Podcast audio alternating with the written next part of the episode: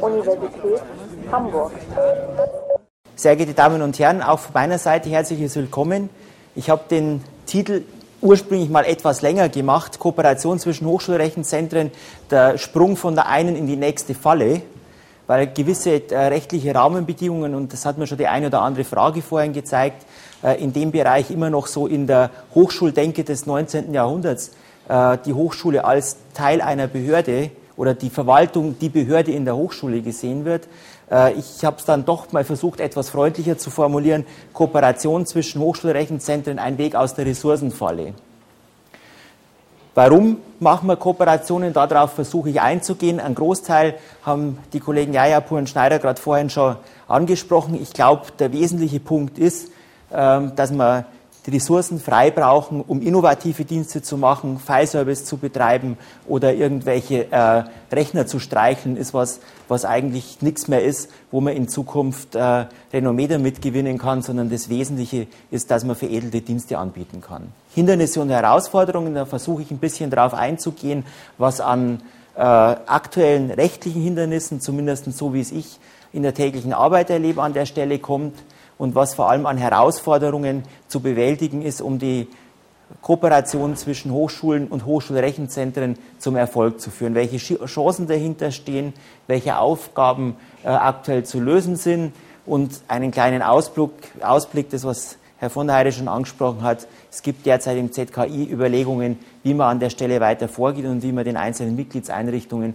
an der Stelle unter die Arme greifen kann. Warum beschäftige ich mich mit dem Thema Kooperation von Hochschulrechenzentren? Das hat in Regensburg einen ganz einfachen Grund. Ich bin dort seit gut fünf Jahren Rechenzentrumsleiter und habe dort eine Situation vorgefunden, dass wir im Prinzip zwei Hochschulen auf einem einzigen Campus haben oder auf annähernd einem einzigen Campus. Es gibt dort die Fachhochschule Regensburg, mittlerweile Hochschule für angewandte Wissenschaften Regensburg. Auch die Bayern haben diese Umbenennung der ehemaligen Fachhochschulen irgendwann mal nachvollzogen nachdem es uns alle anderen Bundesländer vorgemacht haben. Und es gibt die Universität Regensburg, fast auf einem Hochschulcampus. Deshalb, der Campus ist der ganze Bereich hier. Hochschule, das steht schon richtig dort, das ist die FH, die Gebäude stimmen nicht mehr so richtig. Dann gibt es die Universität. Es gibt eine bestehende Kooperation, da gehe ich auch noch gleich ein bisschen mit ein paar Spitzen in Richtung Datenschutz drauf ein, zwischen der Universität und dem Universitätsklinikum Regensburg. Und es gibt nur zwei Außenstellen, einmal von der Universität, die ist hier in der Stadt, da haben wir sprichwörtlicherweise das alte Finanzamt geerbt und die Finanzverwaltung uns da ein paar Probleme hinterlassen mit dem Gebäude. Und es gibt das alte Bestandsgebäude der ehemaligen FH oder ganz früher mal des Polytechnikums Regensburg mit äh, in der äh, Altstadt, im Altstadtbereich. Wie ich äh, die Aufgabe 2005 übernommen habe, gab es ein paar ganz wirklich interessante Kooperationen äh, zwischen Hochschule und Universität. Wir haben ein gemeinsames Identity Management System, ich glaube seit mittlerweile etwas mehr als zehn Jahren, wo sämtliche Studierende und äh, Mitarbeiterinnen und Mitarbeiter, also sprich alle Mitglieder beider Hochschulen und auch des Klinikums drinnen enthalten sind, sodass man eigentlich eine gemeinsame Benutzerkennung für den gesamten Campus in Regensburg hätten oder haben. An der Stelle noch eine kleine Ergänzung zu der Geschichte mit den Kooperationen am Standort. Das Klinikum in Regensburg ist ein relativ neues Klinikum. Das ist 1992 Aufnahme des Krankenversorgungsbetriebs. Und damals ist die ganze IT von meinem Vorgänger vom Universitätsrechenzentrum auf aufgebaut worden, was dazu geführt hat, dass auch heute noch die IT-Versorgung für die Krankenversorgung eigentlich ein integraler Bestandteil des wissenschaftlichen Rechenzentrums der Universität ist. Formal ist es so geregelt, dass der kaufmännische Direktor der Uniklinik Dienstvorgesetzter und ich Fachvorgesetzter des IT-Personals oder des operativen IT-Personals in der Klinik bin. Und warum soll man jetzt diese ganze Kooperation nicht so weit ausdehnen, dass man perspektivisch irgendwann mal so ein regionales Rechenzentrum Regensburg aufbaut, das für beide Bereiche die entsprechenden Dienste erbringt oder im Endeffekt für alle Bereiche, die entsprechend, alle drei Bereiche die entsprechenden Dienste erbringt, um eben Ressourcen frei zu bekommen, um neue innovative Dienste zu machen. Warum Kooperation von Hochschulrechenzentren? Aktuell ist es so, dass an vielen Standorten oder ich bis auf äh, wenige rühmliche Ausnahmen, so äh, das, was Herr Jayapur gerade für die äh, Allianz Ruhr erzählt hat oder auch an anderen Stellen mit Backup in Freiburg durch die Heidelberger Kolleginnen und Kollegen, es eigentlich so ist, dass jede Universität, jede Hochschule das an IT-Basisdiensten erbringt, was man dort glaubt zu brauchen. Jeder beschäftigt sich mit Diensten wie Identity Management, E-Mail, Collaboration, File Service, HPC oder whatever. Ist das so sinnvoll, das Blech eigentlich immer selber streicheln zu wollen? Wenn ich die provokante Frage schon so stelle, glaube ich eher nicht. Die Kleinstaaterei, die äh, Deutschland bis 1870 im politischen Bereich geprägt hat, äh, hat in der Hochschul-IT mit Sicherheit angesichts Cloud Computing und Managed Services keine Zukunft. Warum tun wir uns dann als Universitäten so schwer, dass wir das entsprechend irgendwie zeitgemäß auf die Reihe kriegen? Weil es die üblichen Reichsbedenkenträger gibt. Eigentlich nein. Aber nur, was ich selbst betreibe, kann ich auch supporten. Ich habe da eine recht nette Diskussion äh, zwischen den Netzabteilungen äh, unserer Hochschule in Regensburg und meiner eigenen Netzabteilung vor vier, fünf Jahren miterlebt, wie es darum ging, wer baut wie, in welchem Umfang ein Funknetz für einen Campus auf. Wir waren mh, hm, ungefähr ein Jahr früher dran, dass wir die ersten äh, Access Points an die Wand geschraubt haben. Und dann war mein Angebot an die Kolleginnen und Kollegen des Hochschulrechenzentrums äh, von der FH, ja, machen wir es doch miteinander, äh, wir bauen das auf, äh, wir schulen euer Personal entsprechend und äh, das wäre doch was, wo man Ressourcen frei bekäme für irgendwas anderes. Sie werden noch nicht, sich nicht im Ansatz vorstellen können, was ich da alles an den Kopf geschmissen gekriegt habe. So nach dem Motto, ja, ihr äh, rationalisiert mich ja weg. Wir brauchen dann überhaupt keine Netzabteilung an der FH mehr. Was machen wir mit dem Personal?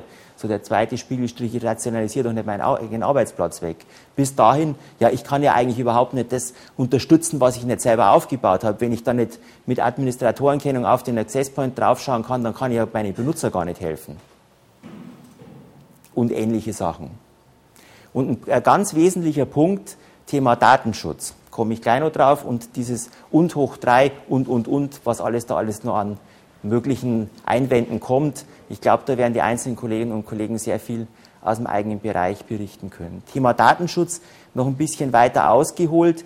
Ich glaube nicht, und das ist jetzt so klein eine Provokation auch bewusst in Richtung Datenschutz, Datenschutzbeauftragte, dass man, wenn man Hochschulen versucht, wirtschaftlich zu führen oder in ein Ecke Wirtschaftsunternehmen zu bringen. Man das mit dem Datenschutzrecht, das man aus der allgemeinen Verwaltung kennt, erfolgreich wird tun können. Was für mich einfach eine Perversion ist, wenn ich für mich intern Auftragsdatenverarbeitungsverträge abschließen müsste, nur weil ich plötzlich Dienste für das Klinikum erbringe, was in Bayern seit ungefähr drei oder vier Jahren eine eigene Anstalt des öffentlichen Rechts ist. Man kann Kooperation und Ressourcen auch ganz bewusst unmöglich machen. Ich glaube aber, das wird uns an keiner Stelle in irgendeiner Form zukunftsweisend irgendwohin weiterbringen. Und zu guter Letzt, der gute rote Pfeil, das ist immer so das Bauchgrummeln, wenn ich irgendwas nicht mehr selber machen kann, äh, wo ich eigentlich dafür nach außen hin verantwortlich wäre. Ich habe mal aus einer, meinem Reisefotofundus ein Foto von äh, einer schönen Ruine in Dresden ausgegraben, um vielleicht mal äh, klarzumachen, dass es doch wirklich wichtige Sachen gibt, um Kooperationen zwischen den Hochschulrechenzentren anzustreben. Ein ganz einfacher Grund. Wenn ich in meine eigene Personalzuweisung gucke, der Personalstand, den ich heute habe, entspricht dem Aufgabenzuschnitt des Universitätsrechenzentrums Regensburg aus dem Jahr 1978. Wer mal in die Geschichte der IT reinschaut an dieser Stelle, wird relativ schnell feststellen, zu diesem Zeitpunkt war für uns ITler die Welt noch in Ordnung. Da gab es keine PCs, da gab es keine PDAs, alle die netten Spielzeuge, die Herr Professor Schneider gerade angesprochen hat, waren noch nicht am Markt, vielleicht ausgesonnen vom einen oder anderen Strategen, aber dass uns ein Rektor damit hätte nerven können, dass das unbedingt funktionieren muss, war nicht der Fall. Und der zweite Punkt, wenn ich auf meine Haushaltsausstattung schaue, dank äh, dem obersten Ziel, einen ausgeglichenen Haushalt zu erzielen, hat die Personalausstattung der bayerischen Hochschulrechenzentren in den letzten Jahren ungefähr um 40 bis 45 Prozent abgenommen. Und damit soll man innovative Dienste auf den Weg stellen. Wenn man natürlich äh, das ganze alte Zeugs immer noch machen soll. Die Anforderungen nehmen allerdings auf der anderen Seite stetig zu. Ich konnte im Vor-Bologna-Bereich immer noch ganz gut äh, Studiengangs- und Studentenmanagement äh, ohne IT machen. So Sachen wie E-Prüfungen oder sowas waren in vielen Bereichen nicht notwendig, weil äh, in den Studiengängen, wo heute der große Anfall an Prüfungen notwendig ist, einfach äh, man bis zum Magister gekommen ist, ohne dass man sehr viele Prüfungen hat machen müssen. Wenn ich mir die Kolleginnen und Kollegen äh, in dem Bereich heute anschaue, die haben wirklich das Problem, dass die plötzlich in Massenfächern Prüfungen veranstalten müssen, wo sie ohne elektronische Unterstützung in der Korrektur äh, überhaupt keine Chance mehr hätten. Das heißt aber im Endeffekt wirklich, für uns nehmen die Anforderungen stetig zu. Und wenn wir jetzt nicht versuchen, wirklich mit Kooperationen für das an innovative Dienste, die wir anbieten müssen, die Ressourcen frei zu bekommen, dann haben wir überhaupt keine Chance mehr und dann guckt unser Rechenzentrum wirklich in absehbarer Zeit mal so aus. Vielleicht nicht baulich, das vielleicht noch eher angesichts dessen, was so in der Bauverwaltung stattfindet, aber eher so von der Diensteseite her. Und darum bin ich der festen Überzeugung, dass neue Aufgaben nur bewältigt werden können, wenn man an anderer Stelle schafft, durch Kooperation bei Basisinfrastrukturdiensten, äh, um bei dem Wording von Herrn Professor Jayapur zu bleiben, im Aufbau einer Private Cloud unter dem Hochschulen in irgendeiner Form die Ressourcen für vernünftige, innovative Dienste freizukommen. Welche Chancen haben wir? Schaffung von Freiräumen durch Kooperation bei eben diesen Basisdiensten. Warum bietet jede Universität oder jedes Universitätsrechenzentrum E-Mail an? Collaboration-System, technischer Betrieb von HPC-Systemen. Ich glaube, das sind alles Sachen, ähm, ich habe vor kurzem mal bei irgendeiner Tagung in London gesagt, wenn ich heute auswählen dürfte, wo ich meinen HPC-Rechner hinstelle, dann würde ich den, äh, wenn ich eine ganz neutrale Auswahl machen würde, dorthin stellen, wo der Strom am billigsten ist. Das ist dank EEG und sonstigen äh, Sachen, die uns massiv Geld kosten, an der Stelle mit Sicherheit nirgends in Deutschland. Ich brauche die Rechenleistung. Ich brauche aber das Blech vor Ort. Auch wenn es äh, meine Physikerinnen und Physiker vor Ort eigentlich gerne so hätten weil man halt bei Führungen so einen Kasten wesentlich schöner vorzeigen kann, als wie ein äh, Pfeil auf der Landkarte. Hier steht er und hier würden wir rechnen. Diese Ressourcen, die wir an dieser Stelle frei bekämen, können wir für Veredelung von Diensten vor Ort nutzen. Hochschulindividuelle Prozess- und zielgruppenorientiertes Campusmanagement ist für mich ein gutes Beispiel. Wenn ich mal anschaue, äh, was man so im Bereich Campusmanagement jetzt mal ohne dass irgendwo schon zielgruppenorientierte Portale existieren, auch so heute am Softwaremarkt zu kaufen bekommt, dann ist das, äh, erinnert mich das an vieles, was so im ERP-Bereich vor fünf, sechs Jahren mal in war. Für jede Anwendung habe ich einen ganz speziellen Client, auf den ich zugreifen muss, jetzt weniger vom, aus Studierendensicht, sondern mehr aus der administrativen Sicht einer Hochschule. Und äh, ich muss genau wissen, äh, in welchem Bereich muss ich meine Daten erfassen, wo muss ich dafür sorgen, dass die entsprechenden Informationen hinterlegt werden, abgesehen davon, dass nur an manchen Stellen die Realisierung der Schnittstelle dadurch ausschaut, ausdrucken, Mensch hackt wieder ein.